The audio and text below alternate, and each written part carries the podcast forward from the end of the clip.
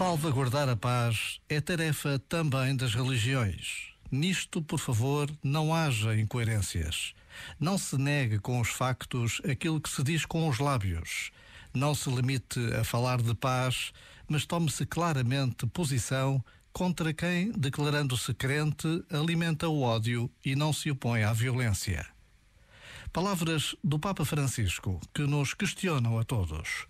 Por vezes, Basta esta breve pausa para encontrarmos aquele momento ou aquela situação em que não fomos pessoas de paz. E o único caminho é mudar de atitude, não desistir de sermos mais e melhores. Já agora, vale a pena pensar nisto. Este momento está disponível em podcast no site e na app.